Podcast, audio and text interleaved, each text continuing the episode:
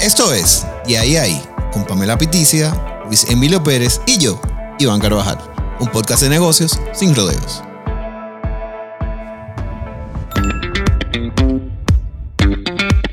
Hello, hello, señores, ¿cómo estamos? Bienvenido a este podcast de ahí ahí, hablando claro de negocios. El día de hoy y por todo este proyecto me acompañan dos personas que quiero mucho, estimo mucho y son grandes profesionales. Pamela Piticia. Hello. Y Luis Emilio Pérez, cariñosamente, Luigi. Saludito. Sí. Buenísimo, señores. Por mi parte, Iván Carvajal, también estaré trabajando arduamente en traerles informaciones que le puedan servir a todo el mundo para tomar decisiones de negocio profesionales y dar los grandes pasos que le tocan a su carrera. En esta primera parte y este primer podcast que ha sido muy, muy debatido entre nosotros, queríamos empezar conociendo de cada uno de estos personajes. El primer personaje, Mujer Maravilla, creo que una persona muy estimada, Sorora, Muy importante esa parte, ¿eh? de la comunidad que más apoyo le da a todas las mujeres emprendedoras que están tirando para adelante y también en la parte empresarial, gremial, trabaja muy fuerte. La señorita Pamela Piticia. Yo quiero saber, Pamela, más o menos de ti, rápidamente un resumen ejecutivo. Bueno, pues ya tú me lo diste, pero te cuento un poquito. Eh, yo soy publicista, eh, como primera carrera de máster hice gestión empresarial y luego hice eh, artes escénicos. O sea, yo soy un poquito de muchas cosas. Yo sé hacer muchas cosas, así como lo, como lo digo. Cuando hablo también de la sororidad, soy mm, abanderada de la sororidad. Tengo la sororidad como filosofía de vida y trato de que todas las mujeres a mi alrededor y las que voy conociendo también en el camino aprendan lo que es la sororidad. Actualmente soy gerente general y socia de Switch. Switch es una agencia de publicidad, proyectos y mercadeo, donde también hacemos que la cosa pase. Bien. Entonces, No, ahí ni conciso, más preciso. ni menos, ¿eh? y el señor Luis Emilio Pérez, cariñosamente Luigi. ¿Qué tú nos puedes contar? Yo sé que te gusta abundar mucho, pero vamos con ejecutivo aquí. En un minuto, en un minuto. ¿Qué te digo, Iván? Mira, yo soy mercadólogo de profesión. Yo tengo otra profesión aparte. Obviamente estudié también negocio internacional, pero la universidad más grande que yo tuve fue la calle. El joseo. El joseo. Me gradué en la universidad de la carrera de joseo en la calle. Y tengo para decirte que desde muy joven he trabajado y se puede decir que mi expertise viene más en el área de los negocios. He aprendido bastante eh, dentro de alrededor de casi 15 años de carrera. Actualmente tengo mi empresa de distribución de alimentos, soy suplidor a nivel nacional y, y nada, estamos aquí para aportar algo, un poquito por lo menos de todo lo aprendido y de todo lo trancazo que yo me he dado a nivel eh, profesional en 15 años. Pero nada, estamos aquí. Buenísimo. Por mi parte, Iván Carvajal Sánchez. Siempre digo Sánchez porque si no mi mamá me, me cuelga. Yo soy ingeniero industrial de carrera, pero siempre me fui por el lado financiero. El mercado de capitales es como mi, mi pasión, lo que hago en el día a día. Trabajo como director de planificación estratégica y mercados en la Bolsa de Valores. Y aparte llevo muchos otros proyectos de consultoría en el, en el área privada me motivan los negocios, me apasionan. Creo que el emprendimiento es, es un acto de, de liberación de la persona, de las sociedades. Es posiblemente el acto que demuestra que las sociedades van avanzando, que las ideas toman, toman espacio en, en las conversaciones y que las sociedades se pueden transformar. Entonces, básicamente vamos a unir todo, como aquel episodio de, de la chica superpoderosa, ¿verdad? Se, se va a unir Me gusta, me gusta. todas las partes. Me parece muy bien. Y, y- y de eso que vamos a hablar. Por eso creamos De Ahí a Ahí. De Ahí es un podcast de negocio sin rodeos para hablar de esas cosas que nos pasan en el día a día. Y no que nos pasan a nosotros solamente. Vamos a tener invitados, vamos a tener personas de diferentes profesiones y no solamente personas que, que te vienen a contar una bonita historia, como dijo Luis Emilio ahorita, sino que también de, de resiliencia. ¿De qué trata eso? ¿De qué va? Y temas de trabajo. Hola, yo soy Pamela Piticia y me puedes seguir en Instagram como Pamela Piticia. Tú sabes que quiero que me corroboren con algo. O sea, hay personas que cuando vienen a hablar de la parte de negocio, la gente se casilla mucho en emprendimiento. Y la parte de aquí, y por eso es que nosotros más estamos en, en- en- en este podcast, es porque nosotros queremos, como dice Iván, abarcar temas profundos de todo tipo de, de, de negocio. O sea, no solamente el empresario, no solamente el doctor que también es un comerciante, no solamente en esos ámbitos, también el carpintero tiene un negocio, también la persona que tiene un negocio de limpieza, tiene otro negocio. O sea, y cada uno abarca trabas, abarca situaciones, abarca de todo tipo de temas y todo lo vamos a traer aquí. Para Buenísimo. nosotros debatirlo y poder sacar buenas conclusiones y situaciones donde nosotros podamos aportar cómo que la gente puede ayudarse con cada uno de esos temas. Buenísimo. Y ustedes saben que lo próximo que vamos a hablar es importante, ¿verdad? Y el público se merece algo importante. ¿Qué será? Esa musiquita me, me tiene preocupado. ¿Te tiene preocupado? Sí. Y que tú lo manejes. Sí, sí, sí, porque esa musiquita sí, pero bueno, vamos arriba. Miren, ustedes saben que las primeras veces son las que marcan a la gente. ¿Qué? No me lo digas así, estamos hablando de negocio. Ah, bueno, ok. Y, y de eso nosotros queríamos venir hoy a compartir con el público. Pamela abrió la boca, ¿tú viste? Que- que deprisa. Pero la idea es que nosotros podamos compartir cuál fue esa primera vez de nosotros en el ámbito de negocio, en el ámbito del trabajo, cualquier otra experiencia que ha hecho que nosotros hoy nos estemos sentando y que hayamos durado meses debatiendo de qué venía el podcast y qué nosotros íbamos a agregar. Y, y siempre hay algo que te marca, o sea, si te marca positivamente, tú vas a tratar de que más gente se impacte positivamente de eso. Y quería empezar con la dama Yo. Otra vez. vez. Pamela Piticia que nos cuente fuego. sobre su primera experiencia o la, expri- o la experiencia que tú quisieras contar y que Ok. mejor te Hiciera recuerda. Sorora también ese año. ¿eh? Hay que ver. ¿Y, Perfecto. ¿y Pues qué te dejó eso? Le, le cuento un poquito. ¿No vamos a los 90? Yo soy, No. yo soy de una familia muy trabajadora. En mi casa siempre el trabajo yo lo viví y lo vi. O sea, siempre se ha trabajado. Igual mi mamá, mi papá, mi hermano mayor, que es un súper ejemplo para mí. Cuando yo decido empezar a trabajar, que ya sea un trabajo formal, eh, fue iniciando la universidad en el primer año, donde mi mamá me dice, tú no necesitas trabajar, porque no quiero que te descuide la universidad. Y yo le dije, sí, pero tú no me das el dinero que yo quiero para yo gastar. Era prácticamente eso. Porque yo me mantenía a mis papás cuando empecé la universidad. Bueno, pues entonces, eh, la, la forma de yo buscar el mejor trabajo era, era básico. Yo quería estar en el mejor lugar dentro de mi carrera y un lugar donde me enseñaban, me enseñarían de todo un poco. Pero tú eras fresca de chiquita. Poli- Bueno, les cuento que yo trabajé un año sin paga. Yo hice una pasantía de un año porque donde yo quería estar era becaria, se usaba eso. Bueno, todavía se usa, ¿eh? pero yo duré un año porque hasta un año no me podían pagar. Pero lo que yo aprendí en ese año, no, no, no hay forma de yo dar, devol- devolver ahí, devolverle a ellos. Pero tú siempre supiste lo que te gustaba el principio. Sí, sí, claro. Señores, un aplauso por eso, un aplauso, un aplauso. Sí, claro. Yo quería, yo quería aprender, claro, porque esa era mi comienzo. Esa era mi carrera. Yo quería aprender del mejor. Ya. Y me fui Muy y bien. le trabajé un año sin paga y luego cinco con paga. Claro, yo aprendí mucho. Esa fue mi escuelita. Eh, y la verdad que, que fue uno de los mejores lugares porque me, de- me dieron la oportunidad de aprender en todas las áreas. Me hicieron una mentoría conmigo. Eh, aprendí, como digo, de todo un poco. Y, y la verdad que mi experiencia fue bastante buena. A ese, mi- Duraste mi- luego cinco años. yo duré cinco años. Yo duré seis años trabajando con el mismo grupo de personas. Quien era en ese entonces era mi- un hombre, mi jefe. Luego pasó a ser una mujer que también es espectacular. Eh, Sara de la Cruz, por si la conocen. Y está yéndote también este podcast. O sea que si te, Eh, maltra- si te maltrataba, tú lo puedes decir aquí. ¿eh? Sí, claro.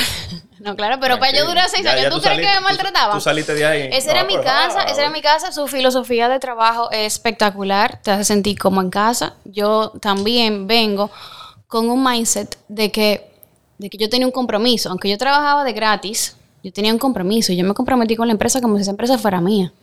Entonces yo me sentía muy, muy, muy de la empresa. Hola, mi nombre es Iván Carvajal.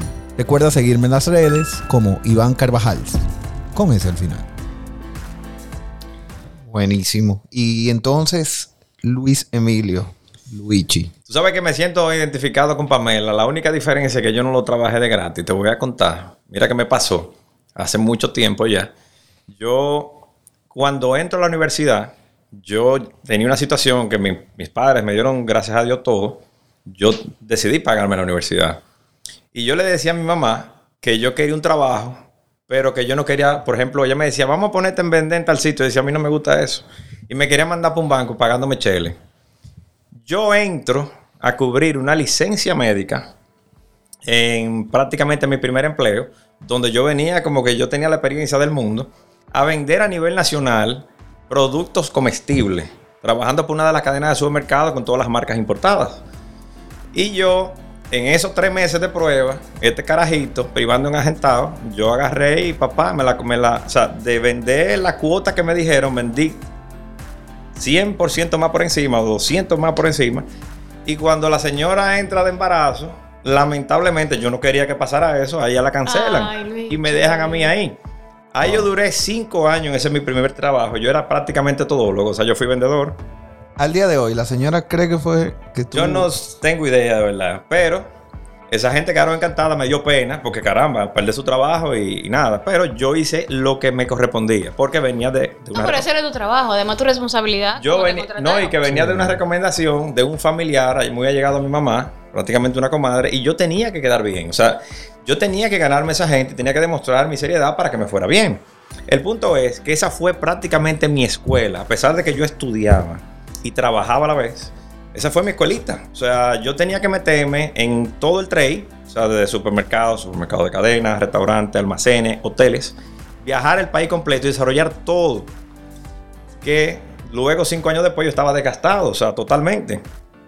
Y algo súper importante que quiero yo decir aquí, brevemente.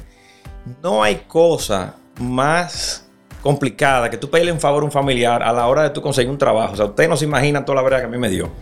Porque yo, y no, o sea, se escucha mal que yo lo diga por aquí, pero la familia supone que son la primera persona que te deben apoyar.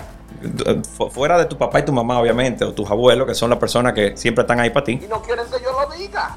No quieren que- El punto es que me pasó esa vez que yo a un familiar le digo, mira, yo quiero trabajar en esa empresa porque sabía que era la empresa mejor pagada, la empresa que más vendía y le iba muy bien a todo el que trabajaba ahí.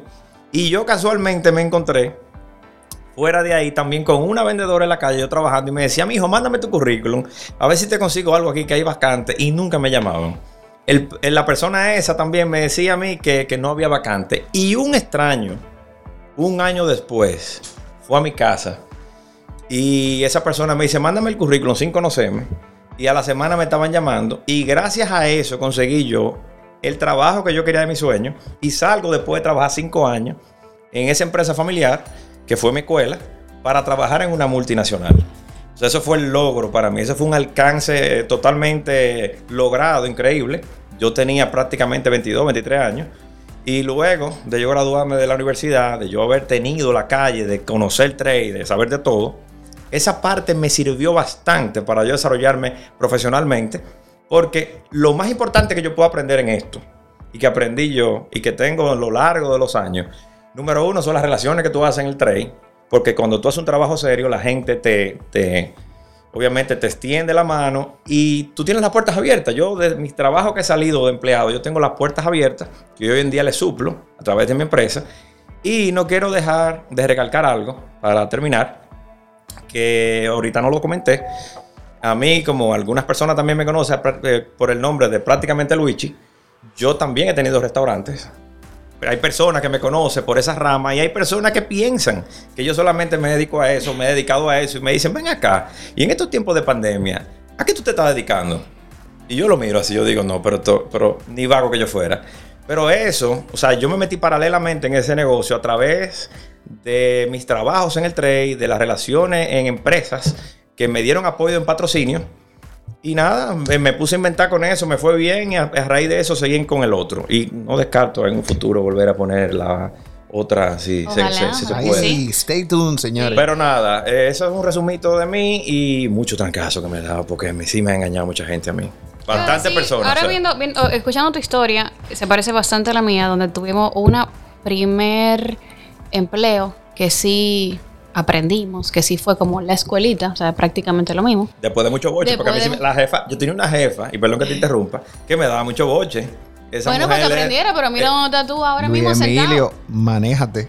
llega que temprano. esto va a llegar a todo el mundo. Como el colegio. Este a ella- escuchar, la ella me- Este podcast ella va a me- llegar a todo ella el me mundo. sigue en Instagram, ella sabe que yo la quiero mucho, pero eh, ella me, esa mujer llega temprano, que sé yo cuánto. Pero yo aprendí bastante de eso. Y hoy en día nos damos un abrazo y, y nada, perdón que te interrumpí, pero me acordé por la jefa, porque esa jefa era peculiar, pero nada, estamos aquí. Cuando la jefa escucha de ti. Bueno, en mi caso, yo tengo muchas experiencias, pero siempre hay una que te marca y es, todavía hoy trabajo en ella, trabajo en la bolsa de valores, pero yo me voy a remontar, yo tengo dos historias allá, yo tuve cuatro años al comienzo, cuatro casi cinco y ahora llevo cinco y en el medio eh, tuve en otras instituciones financieras locales e internacionales. tú, tú estabas, te fuiste y volviste. Exacto. Uno va. eh, me- me llamaron, ya sea para recoger el desorden que hice anteriormente o, o para mejorar.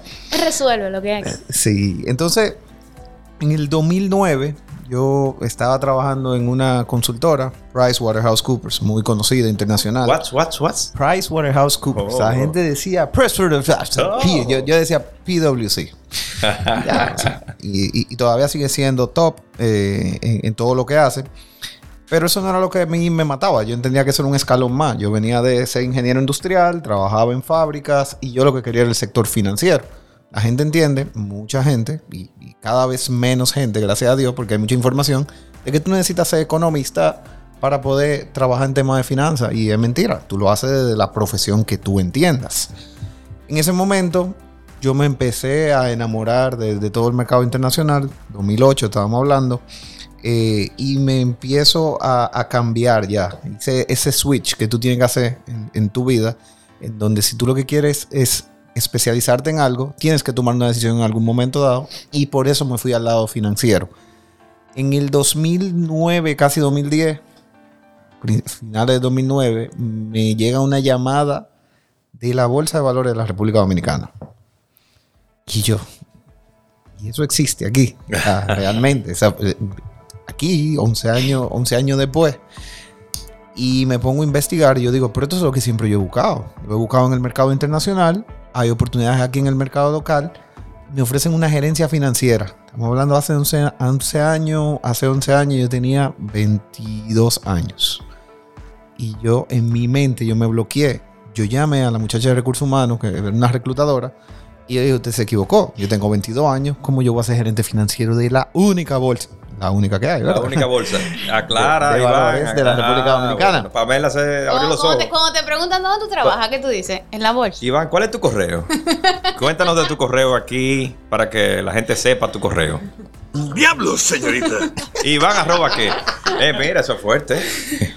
Pero él está encantado con su correo, como quiera. Él Sí, no, feliz. buenísimo. Entonces, nada, volviendo a- al hilo de eso, yo entendía que eso yo no me lo merecía. No porque yo no estaba preparado, sino porque tú siempre tienes miedo de... Sí. Tú eres muy joven, tú no... Tú no o sea, ese Tu trabajo no te es para ti. subestiman, te subestiman, te subestiman por eso. Tú mismo. Eh, aparte de que el público te lo subestima por la edad y todavía al día de hoy lo hacen, tú mismo te maltratas mucho en si tú puedes o no puedes. Tu capacidad no, no depende de tu El- edad y eso quizás es un, El un miedo al principio, cuando uno tiene una responsabilidad tan grande, eh, ¿verdad, Pamela? Iván, tú que estás poniendo tu parte. El miedo de cuando uno empieza, aunque uno sabe que uno puede, aunque uno prive en el que se la sabe toda y uno todos los días aprende algo nuevo y por eso no se da su trancazo, ese miedito o ese miedo que existe no es fácil. Sí, pero ese miedito es como que lo que te mueve también. Y yo que soy Es- un hombre nervioso sacarle- de por sí. Hay que sacarle como provecho a ese Sí, miedito. sí, sí. Eso es así. Y- Ay, perdón que te estamos No, no, no, tranquilo, porque esto es parte de eso.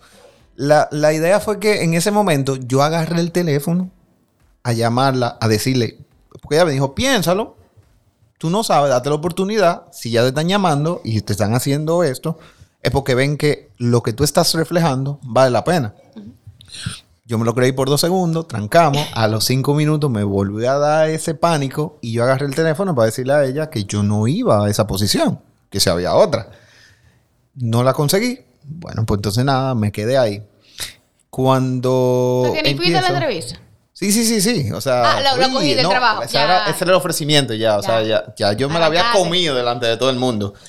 Y cuando llego ahí, eh, el primer día me doy cuenta por qué. O sea, yo era la única persona en el área financiera y me tocó generar el- la gerencia financiera, la gerencia de contabilidad, luego la parte de proyectos, todo, toda la parte comercial y apoyar en todo el proceso de planificación. Todavía al día de hoy yo estoy dirigiendo toda la parte de planificación, llevo cinco departamentos debajo en esa parte y eso ha sido fruto de un aprendizaje de nunca decirle que no al trabajo. O sea, si ustedes me preguntan a mí, ¿qué es lo más importante?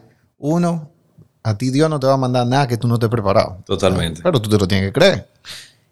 No decir que no a, a cosas nuevas. O sea, yo, yo creo Siempre que sí. yo siempre sí. Yo siempre crecí en todas las instituciones y en todos los, los- los emprendimientos de mi vida. Iván, te tengo un trabajito de stripper. A ver si tú, tú, hombre que es positivo y sé que sí.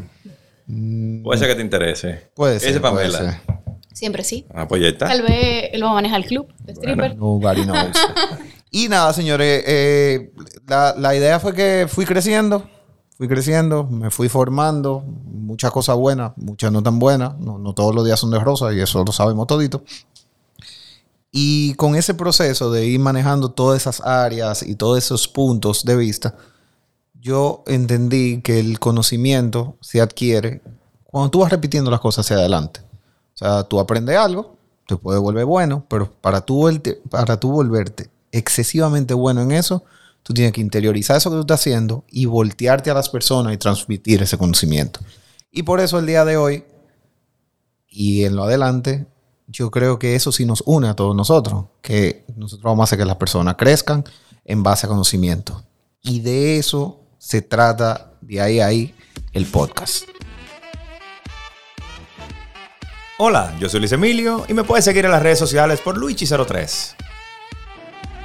Señores, esto es de ahí a ahí el podcast. Nosotros queremos decirle a ustedes que en lo adelante vamos a meter mano de a duro, sin rodeo, de podcast de ahí a ahí con Luis Emilio Pérez, cariñosamente Luigi, Pamela Piticia, la sorora de la sorora, La prima. mujer maravilla, e Iván Carvajal Sánchez, de Financier. Que estén muy bien, señores. Nos vemos.